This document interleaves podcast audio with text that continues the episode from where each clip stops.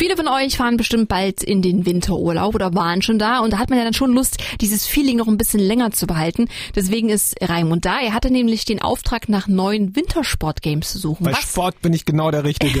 was hast du denn Schönes gefunden für uns? Nicht viel, ehrlicherweise. Okay. Wintersport-Games sind irgendwie nicht mehr angesagt. Die meisten Games sind tatsächlich so drei, vier, fünf Jahre alt und damit immer noch aktuell, teilweise sogar noch älter.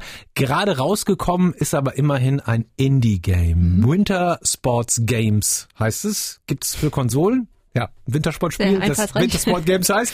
Gibt's für Konsolen. Ihr könnt da Rodeln, Skifahren, Skispringen, Curling und Bobfahren machen. So, da sind wir beim Bobfahren. Das hört sich schon wenig spektakulär an und sieht ganz ehrlich auch genauso aus. So comic-mäßig sehr einfach, erinnert mich ein bisschen an die alten Nintendo Wii-Spiele. Ja, so klingt's auch, ehrlich gesagt.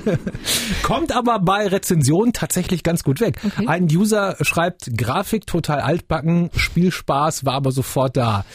Naja, für einige Leute mag das vielleicht zutreffen. Ich muss ganz ehrlich sagen, wer ein echtes Wintersport-Game erleben will, der muss tatsächlich was Älteres nehmen. Was empfiehlst du denn da?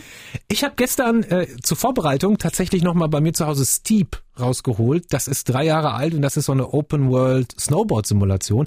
Echt mega gute Grafik, bisschen Action, weil es da auch so Teile gibt, wo du mit einem Fallschirm von der Bergspitze springen kannst. Außerdem gibt's Trick-Wettbewerbe, alles kommentiert, was wie ich finde, eine ziemlich lässige Atmo gibt in dem Game.